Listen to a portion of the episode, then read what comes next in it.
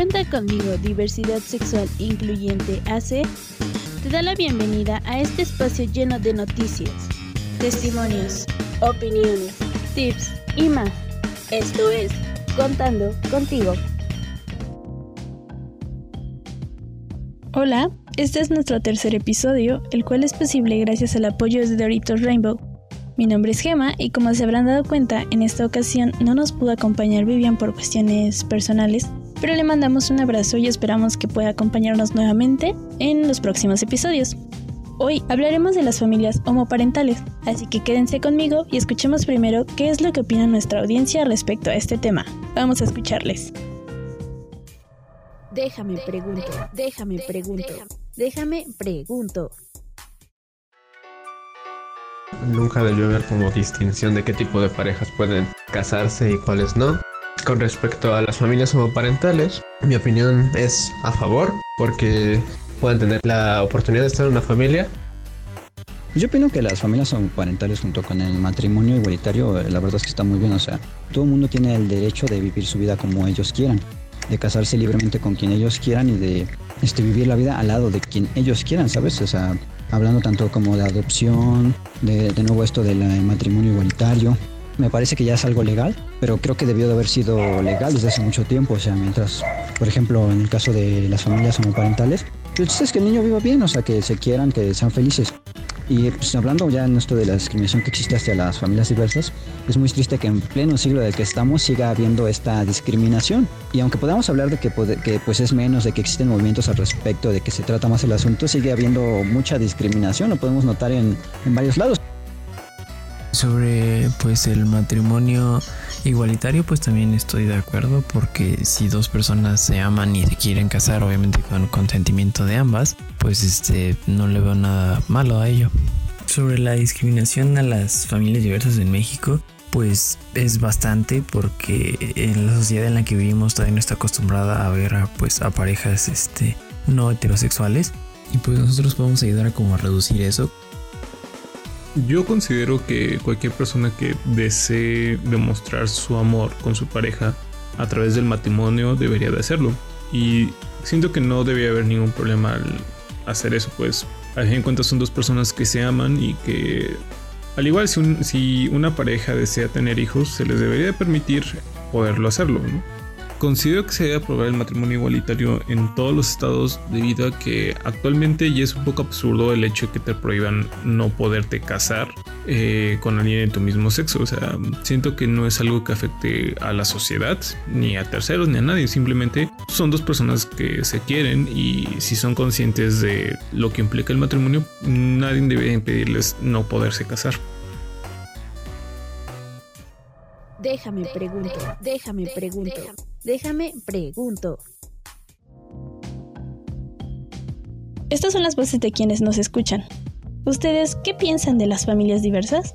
Yo considero que actualmente, ustedes lo habrán notado, están más visibilizadas las personas y parejas LGBTIQ en diferentes materiales audiovisuales, por ejemplo, en películas, series, novelas, comerciales, producciones que son de impacto mundial y que se han encargado de darle visibilidad a ellas y a sus familias.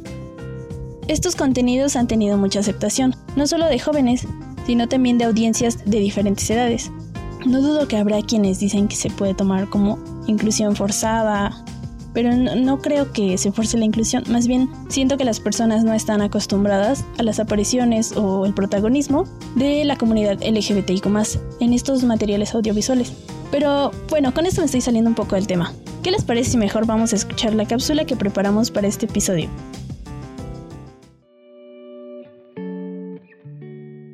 La historia de las familias homoparentales en México inicia con la modificación del artículo 146 del Código Civil, donde se establece que el matrimonio es la unión libre de dos personas para realizar la comunidad de vida, en donde ambos se procuran respeto, igualdad y ayuda mutua debe celebrarse ante el juez del registro civil y con las formalidades que estipule el código. Como lo oyeron, es la unión de dos personas en vez de ser la unión entre hombre y mujer, reconociendo así el matrimonio entre personas del mismo sexo. Esta modificación sucedió en el año 2010 en la Ciudad de México, Desde entonces han pasado 11 años en los cuales varios estados se han sumado a legalizar el matrimonio igualitario. Desde entonces se han registrado 13.134 matrimonios. Hasta ahora son 24 de las 32 entidades que conforman nuestro país donde ya es posible. Los ocho estados que faltan son Guanajuato, Estado de México, Durango, Guerrero, Tabasco, Tamaulipas, Veracruz y Zacatecas. Sin embargo, existen municipios de estos estados faltantes donde se han realizado estos matrimonios, gracias al artículo 115 constitucional que faculta a los municipios a realizar las uniones civiles, basándose en la jurisprudencia de la Suprema Corte de Justicia de la Nación, que declaró inconstitucional que los matrimonios sean únicamente entre un hombre y una mujer. Ahora, respecto a sus hijos, un matrimonio homoparental puede adoptar gracias a la modificación al Código Civil antes mencionada. Sin embargo, para cualquier pareja, el someterse a un proceso de adopción puede ser largo, complejo, costoso y muchas veces no se asegura que sea exitoso, ya que se privilegia en todo momento el interés superior de niños que no cuentan con cuidados parentales. Pero, si le sumamos la discriminación y la homofobia que sigue presente en algunas instituciones, representa un obstáculo más para las parejas homoparentales durante el proceso de adopción. Sin embargo, la adopción no es la única vía, Muchas parejas homoparentales han recurrido a otros métodos para tener hijos, como la gestación subrogada, la fecundación in vitro y la inseminación artificial. Qué fortuna que exista esta gama de posibilidades, como también lo es la transformación que ha tenido la familia. Para finalizar, es importante pensar cómo ha cambiado la estructura familiar. Ya no solo se piensa en una familia nuclear conformada por padre, madre e hijos, Ahora vemos familias que se salen de ese estereotipo como las homoparentales o madres y padres solteros. Sin embargo, como se mencionaba, esta apertura no ha disminuido la discriminación y prejuicios a los que se enfrentan las familias, lo cual demuestra que en nuestra sociedad aún hay pensamientos fundados desde la homofobia que desgraciadamente sigue activa hoy en día. Como comentaba y escucharon en la cápsula, hay mayor apertura, pero pues aún se tienen estos estigmas o prejuicios por parte de la sociedad. Tal vez recuerden en nuestro primer episodio donde Joali comentaba una noticia en la que un arzobispo eh, se había pronunciado respecto al matrimonio igualitario. Él mencionaba que se debía mantener pues esta institución de forma heteronormativa. Pero ¿por qué? ¿Por qué prohibirle a las personas del mismo sexo formar una familia? Les recuerdo que si viven en uno de los estados que aún no permiten el matrimonio igualitario, pueden solicitar un amparo o visitar alguno de los estados donde ya se aprobó, y su matrimonio será válido en cualquier parte. Eh, respecto a este amparo, lo conveniente es ir primero al registro civil y solicitar que su matrimonio sea aceptado. De no ser así, contarán con 15 días para tramitar un juicio con el juez o jueza de amparo y una vez que lo admita, se deberá presentar el escrito de demanda con las firmas de puño y letra la solicitud que se presentó al registro civil y su respuesta, en este caso eh, negativa, y una copia de la demanda y anexos para cada una de las autoridades correspondientes y una para el Ministerio Público Federal. Tal como se mencionaba en la cápsula, en 2015 la Suprema Corte de Justicia de la Nación emitió la jurisprudencia 43-2015, donde se dictaminó inconstitucional que se niegue un matrimonio igualitario en el país, Ahí les dejo el dato y también les dejaremos el link en la descripción de este episodio con la información más detallada para solicitar un amparo, para hacer que su matrimonio sea posible. Ahora acompáñenme a escuchar el testimonio de Roseli, quien nos contará un poco sobre las situaciones a las que ella y su pareja se enfrentaron al querer formar una familia en un país como México. Vamos a escucharla.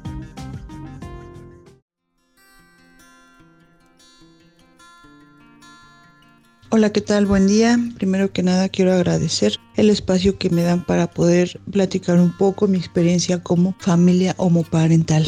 Yo a mi esposa la conocí precisamente un 15 de septiembre, hace aproximadamente 13 años. Estábamos festejando en un, en un bar gay en Pachuca. La vi salir del antro y, y le invité una cerveza para, para conocerla mejor. Desde entonces pues nos seguimos en redes sociales, intercambiamos números, en esos momentos cada quien estaba en diferentes situaciones, por lo que pues no se dio la relación en sí. Hasta hace cinco años, que fue que nos volvimos a encontrar por azares del destino, este, pues eh, tanto ella como yo estábamos solteras y nos dimos una oportunidad y, y la verdad es que siempre, siempre nos llevamos súper bien. Siempre fuimos muy, este, si no muy buenas amigas y fue un clic muy, muy fuerte desde la primera vez que nos conocimos. Después de estar saliendo un año como novias, decidimos empezar a vivir juntas. Eh, ella es de Tulancingo, yo de Pachuca. Tomamos la decisión de que yo me vendría para Tulancingo y pediría mi cambio en el trabajo para acá. Tenía esa opción, entonces no había problema. Comenzamos a vivir juntas, estuvimos así un año. Después del año eh, nos fuimos unas vacaciones a Canadá. En Canadá, la verdad, pues todo el mundo sabe que es súper, súper fácil hacer un papeleo, un trámite de, de, matrimonio. Es prácticamente lo mismo, seas, seas gay o seas heterosexual. Entonces, al estar en Canadá, se nos fue muy, muy fácil hacer los trámites y de un día para otro ya teníamos todo para casarnos. Eh, nos fuimos nada más ella y yo, nuestras familias no, no, no tenían ni idea de que ya nos íbamos a casar. Eh, nosotros íbamos con la idea de que si era fácil, tal como lo decían, eh, lo íbamos a hacer. Si la realidad era otra de que al momento de estar ahí se nos iba a complicar por algún documento, por algún trámite burocrático o algo así, pues ya no se iba a hacer, ya te, este, regresando a México lo haríamos. Pero estando en Canadá, eh, los trámites fueron muy rápidos, muy fáciles. Incluso ellos mismos nos hablaron para decirnos en dónde, en dónde iba a ser la, la boda civil, eh, en, en, qué lugar y qué opciones teníamos, qué jueces teníamos también como opciones. O sea, nosotros todavía podíamos elegir en dónde y con quién. Entonces, la verdad, esa parte fue súper rápida y súper cómoda para nosotros. Por eso decidimos casarnos en Canadá. Algo que lamentablemente aún le falta a México, sobre todo el, te el tema tabú de, ser una pareja homosexual. Eh, no es la misma prioridad a ser una pareja heterosexual. Esa parte es lo que le falta todavía en cuestiones sociales y, tal vez este bueno que legales se supone ya que es, es lo mismo en varios estados de la república pero aún falta cambiar el paradigma de los funcionarios públicos ¿Por qué digo esto? Eh, hace tres meses nació nuestro bebé, fue por método ropa y este, gracias a Dios todo salió muy bien, pero al quererlo registrar, mi esposa acudió a, aquí a las autoridades de Tulancingo y la verdad no tuvieron idea de lo que tenía que hacer. Mi esposa preguntó que qué trámites, que si se podía, que qué tenía que hacer, que si ya era legal, o sea, todo. Y lo único que le dijeron, creo que ya es legal, no sabemos qué hacer, este es un caso muy raro, no nos había tocado, déjanos tus papeles, en un mes a ver qué respuesta te tenemos. Pasó el mes, mi esposa volvió a llamar para ver qué, qué es lo que seguía o qué respuesta nos tenían y seguían sin ninguna respuesta. Eh, gracias al apoyo que tuvimos a un grupo de activistas, fue que nos contactaron con el registro civil de Pachuca. Eh, la directora personalmente muy amable fue la que nos contactó, bueno, contactó a mi esposa, eh, nos comenzaron a pedir nuestros documentos y enseguida este, se mandaron escaneados y para el otro día ya estábamos en Pachuca firmando el registro de nuestro pequeño. Este trámite fue muy rápido, fue el primero en Pachuca, por lo que nos comentaron. La verdad fueron muy, muy amables. No hubo una discriminación, no tanto hacia nuestras personas, sino del tema, ya que al preguntar aquí sobre cómo podíamos hacer el registro, ya que pues ya es legal, la discriminación se notó en, en, no saber, en, en, no estar informados, en no tener un, un, protocolo por lo menos preventivo para este tipo de situaciones. O sea, lo primero que te dicen es que eso es raro, es que eso nunca se ha hecho, este, no, no sabemos qué hacer. No, pues ven dentro de un mes y después del mes ven dentro de 15 días. Y incluso a unos documentos que ya habíamos mandado también nos dijeron, no, te falta este documento. Y, y nosotros ya lo habíamos entregado. Eh, pudimos este, demostrarles que ya habíamos entregado los documentos y lo único que nos dijeron, ah, no, entonces vuélvenoslo a mandar.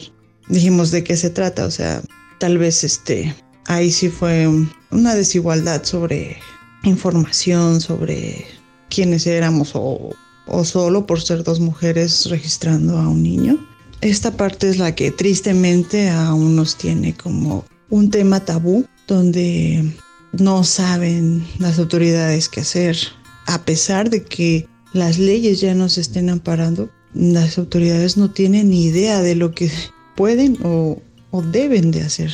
Tan solo el utilizar el término raro, ya sea para el trámite o para cuestiones legales, eh, desde ahí viene una diferencia entre ser, entre ser gay y ser heterosexual. O sea, ya debemos de erradicar ese tipo de palabras porque tal vez sin querer aún siguen siendo palabras que discriminan.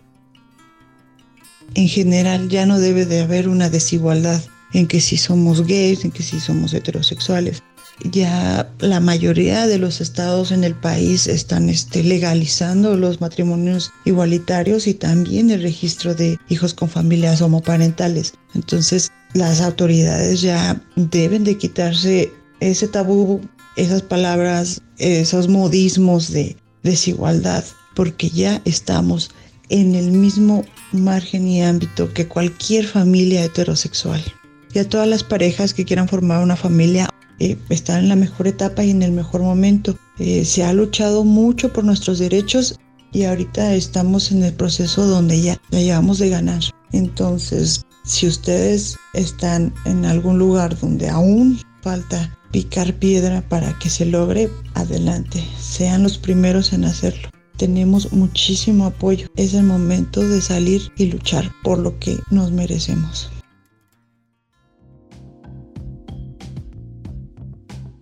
Gracias Rosely por compartirnos parte de tu historia. Es triste escuchar que aún hay prejuicios hacia las familias y que funcionarias o funcionarios públicos aún no estén capacitados para tratar a personas con respeto. Son cuestiones que tenemos que trabajar para erradicar. Por otro lado, me hace muy feliz que ahora tienes una preciosa familia. ¡Felicidades! Les cuento que el grupo activista que orientó a Rosely y su pareja fue la Red de Madres Lesbianas en México, con ayuda de la directora Ana de Alejandro García, a quienes también esperamos tener en este espacio en el futuro. Ustedes que nos escuchan pueden integrarse a su grupo de Facebook si se encuentran en una situación similar y necesitan apoyo. Les encuentran con el mismo nombre Red de Madres Lesbianas en México o también pueden acercarse a Cuenta conmigo Diversidad Sexual Incluyente AC, donde recibirán orientación y conocerán sobre los servicios que se ofrecen en la organización. Uno de ellos, el seminario virtual Llevando la diversidad a mi práctica profesional, Puedes entrar a nuestra página y lo encontrarás disponible en los servicios para profesionales. Ahí se les desplegará un formulario que tendrán que llenar y les contactaremos posteriormente. De igual manera les dejaré el enlace directo en la descripción de este episodio. A continuación, vamos a nuestra siguiente sección que se llama Cuéntame algo a cargo de Joali Gutiérrez. Te escuchamos, Joali. Cuéntame algo. Cuéntame algo. Cuéntame algo.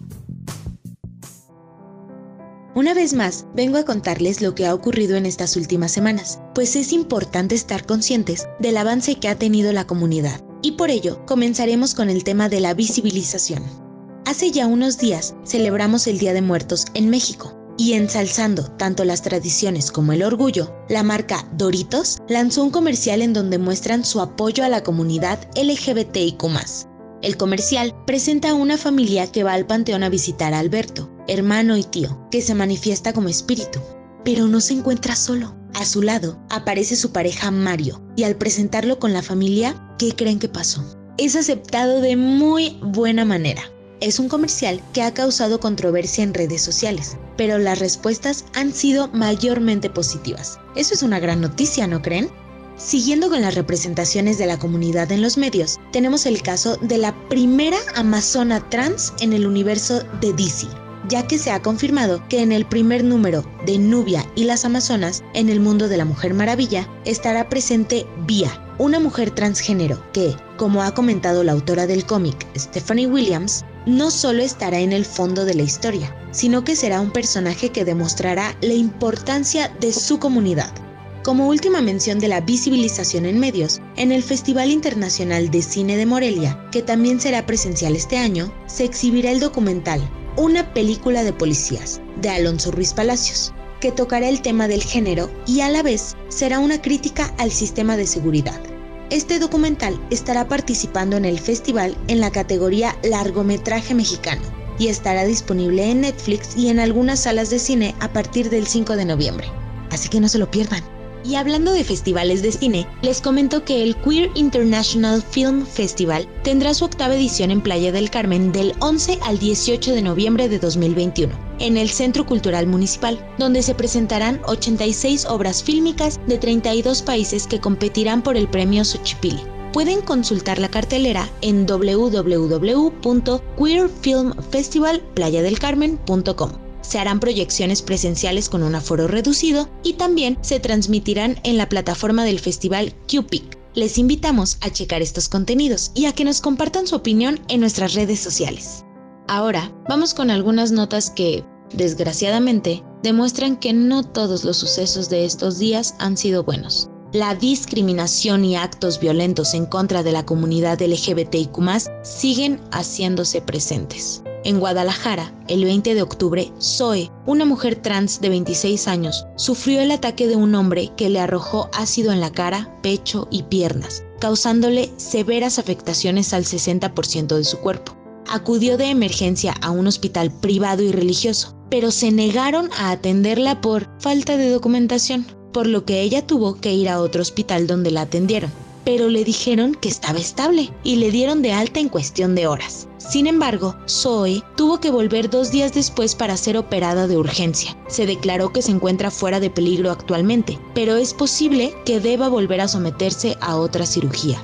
Esta situación representa la transfobia que se vive en el país. El ataque, la negativa a atenderla y la revictimización de medios de comunicación son prueba de ello. La agresión tiene muchas expresiones. Una de ellas es la que sufrió una pareja gay en el Hotel Pradomar en Puerto Colombia. Fueron discriminados y agredidos por el encargado del hotel, que los sacó del recinto por tomarse fotos abrazados. La persona les dijo que esos shows no se permitían en el lugar, que se fueran sin pagar la cuenta porque era homofóbico y no los quería ahí. Pero cuando trataron de irse, fueron detenidos por meseros que exigían se pagara la cuenta. Ante la situación, uno de los afectados llamó a la policía, quien les brindó apoyo y les dio la razón. La pareja y sus acompañantes se fueron con una mala experiencia que dieron a conocer en Twitter. Ante esto, el Hotel Prado Mar y la organización Caribe Afirmativo emitieron comunicados lamentando los hechos y ofreciendo disculpas, haciendo un llamado al respeto, la tolerancia y no discriminación, además de ofrecer apoyo psicosocial y jurídico a los jóvenes afectados. ¿Qué opinan ustedes de esta situación? Por otro lado, en Bulgaria fue atacado y vandalizado el centro comunitario Rainbow Hope por una turba ultranacionalista que destrozó la oficina y golpeó a la coordinadora Gloria Filipova. De acuerdo a los informes, el autor intelectual fue el candidato presidencial Boyar Sate, quien fue acusado y detenido por 72 horas. Y concluimos esta sección con la triste noticia del transfeminicidio de Alicia Díaz, joven activista de 25 años originaria del estado de Baja California. El pasado 31 de octubre fue reportada como desaparecida desde la cuenta de Facebook de su madre, quien declaró que no la había visto desde una semana antes. Fue el 3 de noviembre cuando le encontraron sin vida al interior de su departamento. Hasta el momento no se ha dado con quién cometió el crimen. Nos unimos a exigir justicia por Alicia y enviamos nuestras condolencias a su familia y amigues.